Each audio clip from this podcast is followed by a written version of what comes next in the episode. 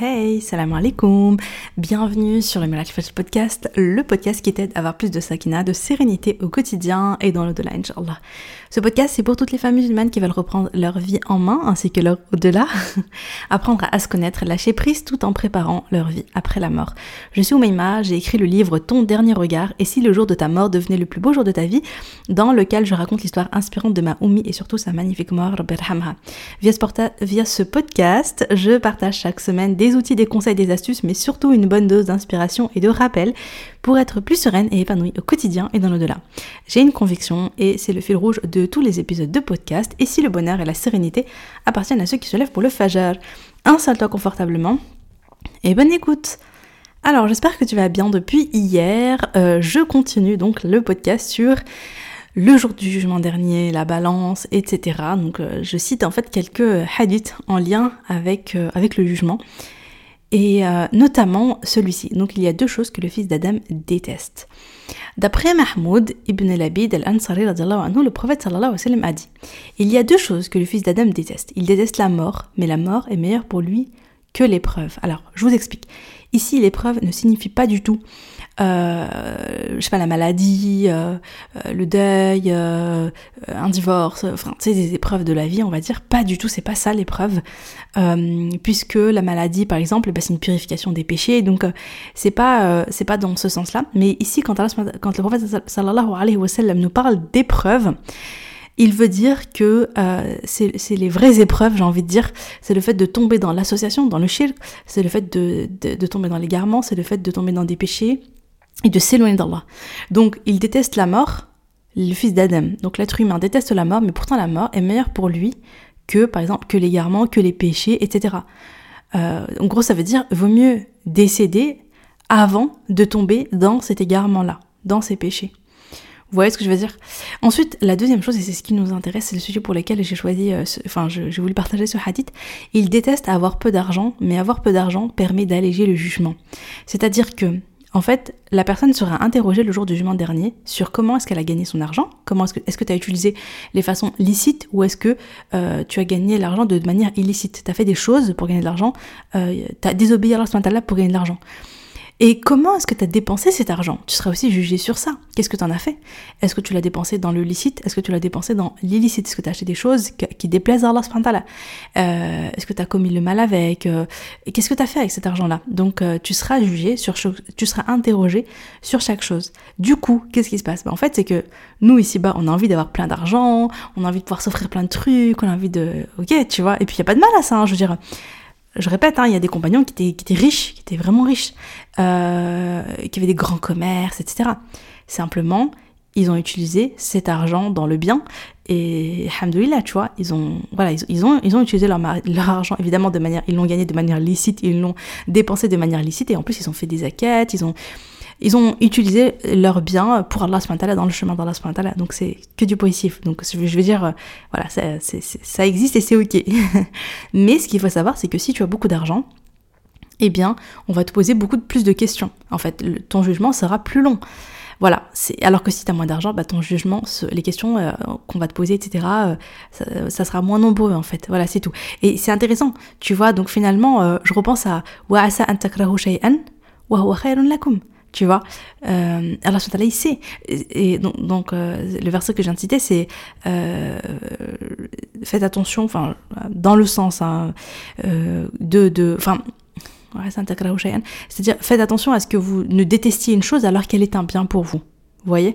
Et voilà, voilà. Donc si toi en ce moment tu m'écoutes et tu es éprouvé dans euh, voilà du, côté financier, t'es en difficulté, euh, ton mari a perdu son travail, ou bien tu te retrouves seul et que c'est compliqué pour toi, etc. Donc euh, souviens-toi de, tu te souviendras de, souviens-toi de ce hadith. donc tu peux, donc le fils d'Adam, il déteste avoir peu d'argent, mais avoir peu d'argent permet d'alléger le jugement. Il y a, il y a, il y a aussi, il y a aussi un bienfait en fait derrière. et puis qu'Allah te facilite, qu'Allah nous facilite tous.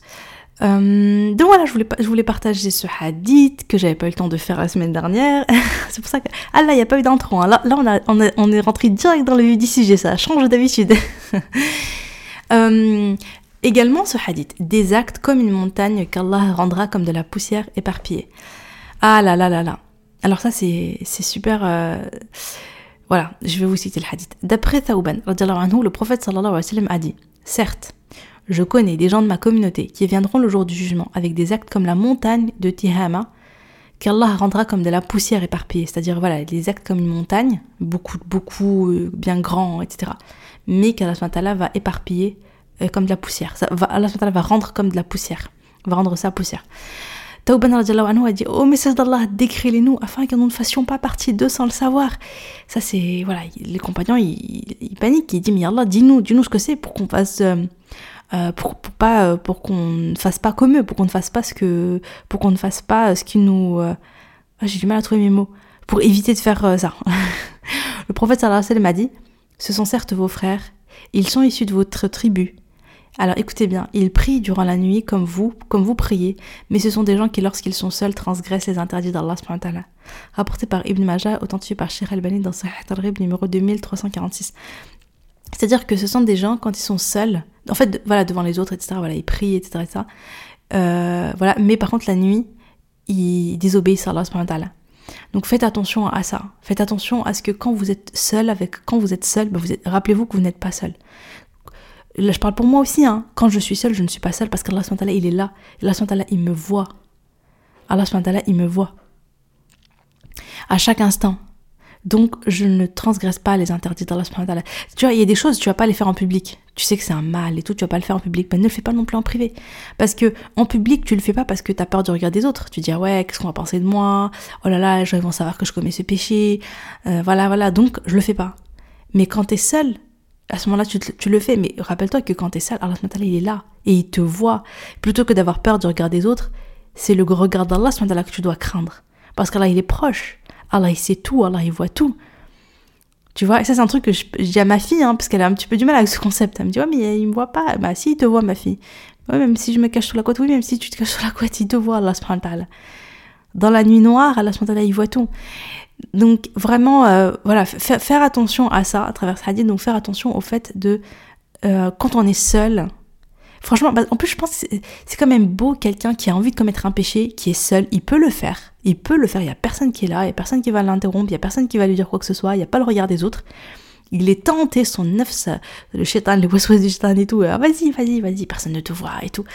Mais à ce moment-là, si tu te dis, non, il y a Allah, il est là, il me voit, il sait ce que je m'apprête à faire. Allez, je le fais pas. T'imagines Même, enfin, tu sais, c'est. C'est. Déjà, on, l'a vu la semaine dernière. Donc, si tu avais l'intention de faire un péché et finalement tu l'as pas fait, tu as la récompense. Donc, déjà, tu es récompensé parce que t'as pas commis ce péché. Et en plus de ça, enfin, la semaine dernière, je veux dire hier. Et en plus de ça, c'est ça crée une relation encore plus profonde avec Allah subhanahu Ça crée une relation d'intimité. Et Allah, je sais que tu es là. Je sais que tu es tout le temps là. Tu vois, je te vois pas, mais je sais que tu es là. Et je, trouve ça beau. Euh, alors, concernant l'intention, très important. De tout faire, tout ce qu'on fait, tout le bien qu'on fait, etc., on le fait pour Allah subhanahu wa ta'ala. Attention, attention de ne pas faire les choses par ostentation, de ne pas faire les choses pour paraître, etc. On peut, on peut vite tomber là-dessus. On peut vite tomber là-dessus, qu'Allah nous en préserve. Oh là là, je m'excuse, ceci était mon... Hop, c'était mon, mon réveil. Euh, donc ouais, donc tout ce qu'on fait, on le fait pour Allah. Je vais vous citer un hadith. D'après Abu Hurairah, le prophète sallallahu alayhi wa sallam a dit Certes, les premiers des hommes qui seront jugés le jour du jugement seront un homme qui est mort en martyr. Il sera apporté et Allah lui fera reconnaître ses bienfaits sur lui, c'est-à-dire euh, et, il les reconnaîtra. Donc Allah va lui dire voilà, moi je t'ai euh, donné tel et tel bienfait. Moi, je t'ai donné la vue, je t'ai donné l'ouïe, je t'ai donné la force, je t'ai donné l'énergie, je t'ai donné une famille, je t'ai donné euh, tout ce que tu as mangé tous les jours, alhamdoulilah, c'est enfin, voilà, moi qui t'ai donné, je t'ai donné ceci, je t'ai donné cela. Est-ce que tu reconnais tous ces bienfaits? Et il va lui dire, qu'est-ce que tu as fait avec ces bienfaits Donc moi, je t'ai donné tout ça. Et toi, tu as fait quoi avec ça? Il va dire, bah, j'ai combattu pour toi jusqu'à ce que je meure en martyr. Et Allah va lui dire, tu mens. Tu, es, tu as plutôt combattu pour que l'on dise que tu étais courageux et cela a été dit. Ensuite, Allah va ordonner qu'il soit traîné sur son visage jusqu'à ce qu'il soit jeté dans le feu. Il sera, il sera puni pour ça. Parce que il a fait les choses, il a combattu, etc., là dans, dans ce hadith, mais il ne l'a pas fait pour plaire à Allah subhanahu il l'a pas fait pour rechercher la satisfaction d'Allah, pour rechercher l'amour d'Allah subhanahu mais il l'a fait pour le regard des gens, pour qu'on lui dise, voilà, que tu as été courageux, c'est waouh, ça a été un homme, etc., etc. Un homme qui a appris la science, l'a enseigné et a lu le Coran, il sera apporté à Allah il sera apporté et Allah lui fera connaître ses bienfaits sur lui. Donc encore une fois, il va dire voilà, moi je t'ai donné ça, je t'ai donné ça, je t'ai donné ça quand tu étais en vie. Et il va reconnaître les bienfaits. Et Allah va lui dire et qu'est-ce que tu as fait avec ces bienfaits? Il va lui dire bah j'ai appris la science, je l'ai enseigné, j'ai lu le Coran et j'ai fait tout ça pour toi. Et Allah va lui dire tu mens. Tu as plutôt appris la science pour qu'on dise que tu es un savant et tu as lu le Coran pour qu'on dise que tu es un lecteur. Et tout ça, ça a été dit. Tu as fait les choses pour les gens et les gens, ils ont dit, ils ont dit, waouh, regarde, regarde, waouh, machallah, regarde cette personne, elle est incroyable. Et en fait, il l'a fait uniquement pour les autres et pas pour Allah. Il l'a fait pour les autres. Et euh, je crois que ça fait. Je crois que. Non, je, ne vais pas dire des bêtises, je vais m'arrêter là. Ensuite, Allah va ordonner qu'il soit traîné sur son visage jusqu'à ce qu'il soit jeté dans le feu. Donc il est puni pour ça. Et un homme à qui Allah a accordé ses largesses et, et, à qui il a donné de tous les types de biens, il sera apporté à Allah et il lui fera reconnaître ses bienfaits sur lui et il les reconnaîtra. Donc Allah lui donner de la richesse. Et il va lui dire voilà, moi je te donnais ça, je te donnais ça, je te donnais ça. Qu'est-ce que tu as fait de tout ça? Qu'as-tu fait avec ces bienfaits? Il va lui dire, bah, il n'y a pas une seule chose dans laquelle tu aimes que l'on dépense sans que je n'ai dépensé pour toi. Donc j'ai dépensé, j'ai dépensé pour toi. Allah va lui dire, tu mens. Tu as plutôt dépensé pour qu'on dise que tu es généreux et ça a été dit. Tu vois, encore une fois, la personne va faire, mais uniquement pour les autres. Ah, qu'est-ce qu'on va dire de moi? Qu'est-ce qu'on va penser de moi? Ah là là. Tu vois, c'est, il y a ce côté, voilà, c'est, c'est uniquement pour les autres, pour les autres, pour les autres, pour les autres. Il va complètement oublier Allah. Il va le faire que pour qu'on dise du bien de lui. Et on a dit du bien de lui. Et à ce moment-là, Allah va le traîner sur son visage jusqu'à ce qu'il soit jeté dans le feu. Rapporté par Muslim dans Sahih numéro 1905. Donc attention, ce hadith-là, c'est vraiment un hadith pour dire tout ce qu'on fait, on le fait pour Allah subhanahu wa. On le fait pas pour plaire aux gens, on le fait pas pour qu'on dise waouh, on le fait pas pour euh, pour la gloire, on le fait pas pour qu'on dise du bien et tout. En plus moi je vous dis ça, mais je vous cache pas que j'ai mon cœur qui se serre parce que je me dis mais j'ai tellement peur parce que je me dis ça doit être facile quand même de tomber dans, dans, dans, dans ce péché-là. Moi, je pense à mon podcast parce que je me dis, voilà, aujourd'hui, machallah, il y a beaucoup d'écoutes. Euh, aujourd'hui, j'ai regardé hier des statistiques, j'ai vu qu'il y avait 1,5 million d'écoutes sur le podcast. Non mais, franchement, juste le dire là, ça me choque en fait, j'arrive pas à y croire. Mais ce qui me fait peur, c'est que je me dis, mais euh, tu vois, il faut tellement que je fasse attention, il faut tellement que je renouvelle mon intention, faut... même vous faites des doigts pour moi, pour qu'Allah préserve mon intention et qu'Allah me pardonne si parfois mon intention elle déraille. Et vraiment qu'Allah me permette de préserver ma nia pour que ce podcast, bah, ça soit, euh, bah, que ce soit euh, une dawa, quoi. Pour moi, voilà, tu vois, ça soit une dawa, ça soit un rappel. Pour moi, la première, hein, parce que comme je le dis à chaque fois, euh, j'ai besoin de ce rappel-là. D'ailleurs, je suis vraiment très très contente de faire ces rappels pendant le mois de Ramadan au quotidien. Je trouve que ça m'a vraiment plongé en fait dans dans, dans l'ambiance de rappel, ça me fait beaucoup de bien. Hein. Clairement, c'est pour moi que je le fais. J'en ai vraiment, vraiment besoin. Je suis loin d'être parfaite. Hein. Euh, voilà, et, et, en même temps, euh, je, bah voilà, je me dis, on se motive. Le but, c'est aussi de, transmettre la parole d'Allah, de faire un petit peu de dawa et de se motiver tous ensemble à faire le bien, à se pousser en fait, à s'entraider dans le bien. Donc, il y a une, intention de le faire pour Allah. Mais je me dis, c'est tellement facile. Euh, voilà, les gens parlent un petit peu du podcast, les gens le partagent, les gens me font des retours élogieux et tout. Et je me dis, c'est tellement facile en fait de tomber là-dedans et de se dire, ah, tu vois, le neuf, tu vas dire, ah là là, regarde, qu'est-ce qu'on dit de moi et de mon podcast, waouh et tout, tu vois. C'est tellement facile en fait de faire les choses finalement pour les autres, pour euh, voilà, pour qu'on dise du bien de moi, pour avoir, euh, je, sais pas, vous voyez ce que je veux dire? C'est facile en fait de tomber là-dedans. Et, euh, et donc non, en fait, il faut se reprendre, il faut faire les choses avec conscience, il faut s'interroger, il faut faire une il faut que je fasse une introspection, il faut que je me dise voilà, pourquoi tu le fais Rappelle-toi pourquoi tu le fais, pourquoi tu te lances, quelle est ton intention derrière, que je renouvelle mon intention, que je fasse beaucoup d'estirfar, etc., etc. Donc moi j'ai un travail à faire là-dessus. Et, et en règle générale, quand on s'apprête à faire une bonne action, important, important donc de le faire, euh, de s'interroger, de prendre quelques secondes et de dire ok je le fais pour Allah subhanahu wa ta'ala.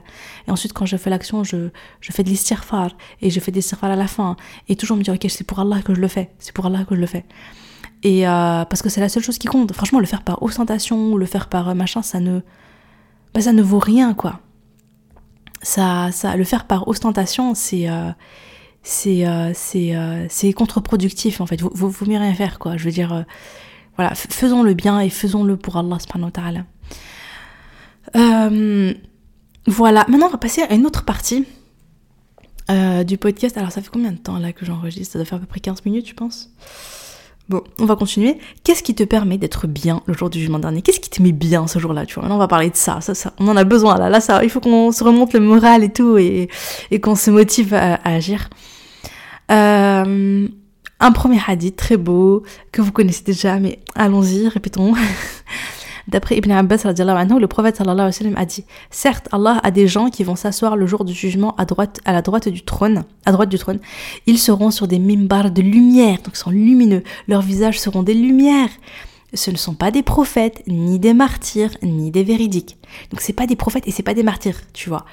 Donc c'est des gens qui sont plus accessibles. On a dit au message d'Allah, mais qui sont-ils? Le prophète sallallahu alayhi wa sallam a dit, ce sont ceux qui s'aiment pour la majesté d'Allah. C'est tellement beau. Rapporté par Ahmed et authentifié par Sheikh Al-Bani dans Sahih al-Rib numéro 3022. Ceux qui se sont aimés pour la majesté d'Allah, ceux qui se sont aimés pour Allah subhanahu wa ta'ala. Écoutez bien, le jour du jugement, quand, euh, quand ce jour-là sera dans l'obscurité, quand les gens seront dans la panique, quand tu vois, quand tout ça, eh bien il y a des gens, ils seront à la droite du trône, ils seront sur des mimbars de lumière, leurs visages seront lumière. Donc ils seront, eux, ils seront, ils seront dans la lumière, tu vois, ils sont dans, dans le noir.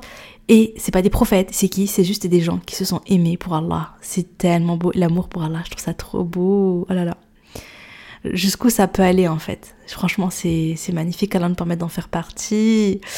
Et vraiment qu'Allah nous permette de faire partie de, de cela. Et euh, je trouve ça beau, vraiment. Enfin, on continue. Qui seront les meilleurs serviteurs d'Allah D'après Imran ibn Hussein, le prophète sallallahu alayhi wa a dit Certes, les meilleurs serviteurs d'Allah le jour du jugement, ce sont les Hamadoun, rapportés par Tabarani, authentifié par Sheikh Al-Bani dans Sahih al-Jami numéro 1571. Les Hamadoun, qu'est-ce que c'est? Ce sont les gens qui répètent souvent Alhamdulillah, Alhamdulillah, Alhamdulillah, Alhamdulillah. Ceux-là, ce sont les meilleurs serviteurs d'Allah le jour du jugement dernier. Et on a envie de faire partie de cela le jour du jugement. Ya Rabbi, qu'Allah nous permette de faire partie de ces serviteurs hamadoun, de, ceux qui sont euh, les hamadoun, tu vois. Ceux qui disent beaucoup alhamdulillah. Ça veut dire quoi? Ça veut dire que quand tu reçois un bienfait, ils disent alhamdulillah. Quand tu reçois une épreuve, ils patientent et ils disent alhamdulillah. Je repense beaucoup à mon oncle, le, le, le frère de mon père, qui a eu un cancer, qui a duré plusieurs années. Il a beaucoup, beaucoup, beaucoup souffert. Surtout sur la fin, vraiment... Euh, Enfin, c'est difficile. Franchement, le cancer, c'est dur. Et euh, voilà, les chimios et tout ça, etc. Et vraiment, à la fin, il, était euh, vraiment à bout de force. Mais je me rappelle, j'oublierai jamais. Ami, il s'appelait Ami Hassan. Il s'appelait Hassan. Je disais, Ami, comment tu vas? Et toujours, il était Alhamdulillah, Alhamdulillah, Alhamdulillah, Alhamdulillah. Toujours avec le sourire. Il se plaignait jamais. Il avait des douleurs. Il avait, franchement, il, il a vécu des moments difficiles. Mais, Alhamdulillah, Alhamdulillah, Alhamdulillah, tu vois. Vraiment, j'admire tellement les personnes qui sont éprouvées et qui remercient Allah dans les épreuves, qui placent leur confiance en Allah et qui sont satisfaits de, de leur sort. En fait, ils, ils disent Allah, tu m'as donné ça, ça veut dire qu'il y a un bienfait pour moi, je suis confiance en toi et je te remercie. Franchement, c'est beau. Et donc vraiment, je vous invite parce que moi personnellement, je suis la première à être tout le temps en train de râler en fait, vraiment. Je suis la première à toujours voir le négatif. Je vous en ai déjà parlé, je crois. Et voilà, et gna et gna je rumine et tout. Ah et puis ça, ça va pas. Et puis ça, c'est pas comme ce que je veux. Blablabla. Alors que non, en fait, non, non, non. Il faut pas faire partie des râleurs et des ingrats. Il faut faire partie des El tu vois, de ceux qui remercient Allah. Et vraiment, une manière de faire ça, c'est quoi? C'est d'avoir des moments de décor. Franchement, voilà, le matin, le soir, Alhamdulillah, vous posez et vous répétez pendant 5 minutes, 7 minutes, 10 minutes. Alhamdulillah, Alhamdulillah, Alhamdulillah, en pleine conscience. C'est-à-dire, vous le dites avec la langue et vous le ressentez avec le cœur, tu vois. Vous dites, ah mais oui, Allah, il m'a donné ça, ça, ça, Alhamdulillah. Vraiment, faites-le. Et ce que je vous invite aussi à faire, c'est de tenir un carnet de gratitude envers Allah au Fajr ou bien un autre moment dans la journée, hein, si vous n'avez pas trop le temps au Fajr. Mais franchement, faites-le, ça change la vie. Moi, c'est une des premières choses que j'ai mis en place quand j'ai commencé à travailler sur moi pendant ma routine Fajr, etc. Au tout début, quand je me suis lancée. Et même, j'avais commencé à le faire quand j'ai retrouvé mon carnet. J'ai vu que j'avais commencé à le faire en 2017. Ma mère, elle était encore en vie, mais en fait, elle était sous chimiothérapie. Moi, j'ai vécu des épreuves difficiles. Donc à ce moment-là, je ne marchais pas. Je sais pas si tu sais, mais pendant une période, je ne marchais pas. J'avais un, en fait, après, ah, voilà, après l'accouchement de ma première, j'ai eu un problème au niveau de mon bassin et donc je ne pouvais plus euh, marcher toute seule. J'avais euh, euh, un déambulateur à la maison et j'avais un fauteuil roulant quand je sortais. Et enfin voilà, c'était compliqué. Même les premiers jours, c'était compliqué de, de, monter dans la douche. C'était compliqué. tout était très compliqué, ce là Et je pouvais pas marcher. Et en fait, j'étais dans l'épreuve euh, et j'ai tenu, euh, j'ai commencé à tenir un carnet de gratitude envers Allah, alhamdulillah. Et, et tous les jours je notais alhamdulillah pour ça, alhamdulillah pour ça. Et ça m'a beaucoup, beaucoup, beaucoup aidé dans ces moments difficiles à, à, garder confiance en Allah, enfin pas à garder, mais à garder la reconnaissance envers Allah, à arrêter de me plaindre, à voir le positif là-dedans et, euh, et à, à, à, être reconnaissante parce qu'il y avait beaucoup de positifs dans, dans ma vie à ce moment-là, malgré tout, et à voir ce positif plutôt que de voir que ce qui n'allait pas. Ça m'a beaucoup apporté. Donc, euh, tenir le carnet de gratitude envers Allah, c'est quelque chose qui t'aide à changer ta vision des choses et qui t'aide à voir la vie avec le regard de Alhamdulillah au lieu de le voir avec, la regard, avec le regard de Ah, mais il me manque ça, gna gna gna tu vois, avec le regard d'ingratitude. Euh, ça marche super bien. Donc, euh, voilà, je vous invite vivement, vivement à tenir un carnet de gratitude envers Allah avec l'intention que le jour du jugement dernier, ben, vous fassiez partie des Hammadoun. C'est pour vous entraîner euh, à voir les bienfaits d'Allah, à ressentir les bienfaits d'Allah, et voilà. Et en fait, quand on se sent reconnaissant, déjà, on est plus joyeux, on est plus heureux. Et en plus de ça, quand on se sent reconnaissant envers Allah, ben, t'as as encore plus envie de l'adorer. Tu dis, mais Allah, il m'a tellement donné, oh, mais il faut que je fasse pour lui, il faut que j'agisse, il faut que je fasse plus de prières, il faut que je fasse euh, plus de jeûnes, il faut que je fasse plus d'aumônes, il faut que je fasse plus de bien, il faut que j'ai un meilleur comportement, parce que je recherche son amour, parce qu'il m'a tellement donné, tellement donné, tu vois. Donc c'est un super état d'esprit. Voilà, ensuite, euh, cinq choses sont très lourdes dans la balance. Attendez, je dit tout ce qui me reste à faire, parce que j'aurai pas le temps là de tout faire avant de... moi moi moi moi Parce que bientôt il faut que j'aille chercher ma choupette de l'école on va continuer encore euh, dans ce hadith. Cinq choses euh, sont très lourdes dans la balance. Euh, d'après Abu Salmi anhu, le prophète sallallahu alayhi wa sallam a dit Oh, oh Et il a montré les cinq doigts de sa main. Puis il a dit Alors, en fait, ça, je pense que. Alors, c'est pas cité, ils, ils explicitent pas dans le hadith. Je crois que c'est parce qu'il a eu comme une révélation, tu vois, peut-être de Jibril ou quelque chose comme ça. Le fait qu'il soit surpris. Et donc, il partage. Voilà, mais c'est une, supposition que je fais là hein, par rapport à ça. Parce que j'ai pas plus d'informations en fait sur le contexte du hadith. enfin bref. Euh, donc en tout cas, le professeur Salm nous dit, il a montré les cinq doigts de sa main, puis il a dit, ah écoutez bien, cinq choses sont très lourdes dans la balance des bonnes actions. Qu'est-ce qui est très très lourd dans la balance des bonnes actions? Subhanallah, Subhanallah. Ensuite, Alhamdulillah. Ensuite, La ilaha illallah. Ensuite, Allahu Akbar. Donc quatre des choses, c'est le dhikr, l'évocation d'Allah subhanahu wa ta'ala. Ça, c'est très lourd dans la balance des bonnes actions. Le dhikr, le dhikr, le dhikr. Et la cinquième chose, qu'est-ce que c'est? L'enfant pieux d'un musulman qui meurt et il patiente à sa mort. Tu vois, c'est la patience. C'est la personne qui perd un enfant, qui patiente. Ça, ça pèse très. Cette patience-là, elle pèse très, très, très lourd dans la balance des bonnes actions. Subhanallah, rapporté par Ibn Hibban et authentifié par Sheikh Albani dans Sahih al-Rib numéro 2009. Donc voilà, il y a encore euh, donc j'ai d'autres hadiths mais on va les on va en parler demain parce que là ça fait euh, ça fait un petit peu long, j'aurai pas le temps de tout faire. On va voilà donc donc demain inchallah vous aurez la suite et, euh, et, ensuite on parlera du pont Sirat et et de la description de du paradis, de l'enfer, de la rencontre avec Allah subhanahu wa ta'ala, etc., etc. Donc voilà, j'espère que cette série euh, d'épisodes euh, vous plaît, cette série sur les, différentes étapes euh, dans l'au-delà vous plaît.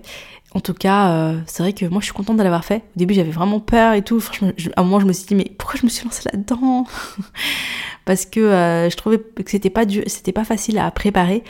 Mais finalement, je suis vraiment contente de l'avoir fait parce que pour moi c'est un rappel de ouf. Euh, je trouve que c'est vraiment euh, voilà la, vie de, en fait les étapes de la mort et la vie après la mort je trouve que c'est parmi les rappels les plus impactants. Donc euh, alhamdulillah donc euh, merci d'avoir suivi jusque là et je te donne rendez-vous à demain inshallah. Salam alaikum